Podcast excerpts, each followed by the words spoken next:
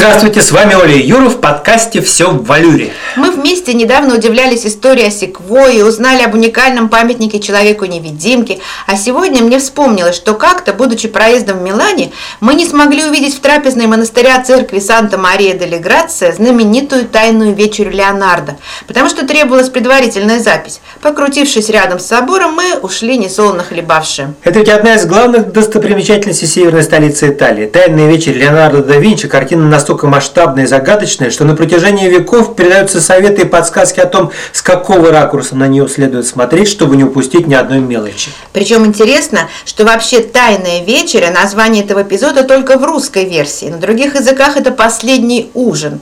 Ну, в общем, не увидели мы в тот раз «Последний ужин», но любопытную историю о создании фрески хочется рассказать. Насколько я знаю, считается, что на работе изображен момент, когда Иисус произносит слова о том, что один из апостолов предаст его.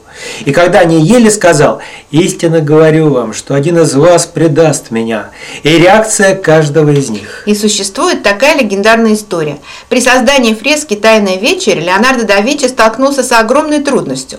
Он должен был изобразить добро, воплощенное в образе Иисуса, и зло в образе Иуда, решившего предать его. И художник искал подходящие модели. И, наконец, однажды, когда он присутствовал на выступлении хора, он увидел в одном из юных певчих совершенный образ Христа и, пригласив его в свою мастерскую, сделал с него несколько набросков и этюдов. Оставалось найти натурщика для Иуды, воплощения зла. И поиски длились целых три года, а фреску надо было уже заканчивать. Помог счастливый случай? Художника торопили, и вот он увидел валявшегося в сточной канаве человека, молодого, но преждевременно одрехлевшего, грязного, пьяного и безобразного. А, времени на этюды уже не оставалось, и Леонардо приказал своим помощникам доставить его прямо в собор, что и те и сделали. Одним словом, нищему повезло стать увековеченным. Человек, который к этому времени уже немного протрезвел, открыл глаза, увидел перед собой полотно и воскликнул. «Я уже видел эту картину раньше». «Когда?» – недоуменно спросил Леонардо. «Три года назад, в ту пору, когда я пел в хоре, и жизнь моя была полна мечтаний, какой-то художник написал с меня Христа». Вот это да! Получается, обе крайности оказались в одном и том же человеке. А ведь у некоторых литераторов мы находим версию, что Иуда был не предателем, а доверенным лицом Христа. Вот именно.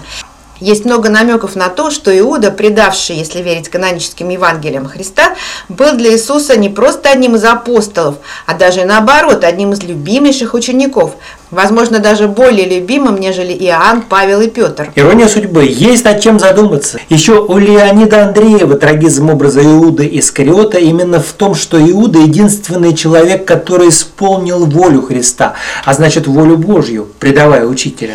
И вот такая история с натурщиком. Легенда это или нет, но красиво. И надо будет обязательно вернуться в Милан и записаться заранее на экскурсию. Обязательно. У этой фрески вообще не веселая история. Много раз она была повреждена и с самими доминиканскими монахами, которые отрезали нижнюю часть изображения вместе с ногами Иисуса и ближайших апостолов, и войсками Наполеона, которые превратили церковь в конюшню и бросали камни в головы апостолов, и бомбами союзников, взорвавшимися на крыше во время Второй мировой войны. Это правда, но и восстановленный шедевр стоит восхищения. Напомним, что говорил великий Леонардо. Существует три разновидности людей. Те, кто видит, те, кто видит, когда им показывают, и те, кто не видит. Верю, что третья категория совсем не про нас. А мне по душе его такая цитата. «Тот, кто идет за кем-нибудь, никогда не придет первым». Что ж, продолжим идти своим путем. И до новых подкастов, чтобы у вас и у нас было все в валюре.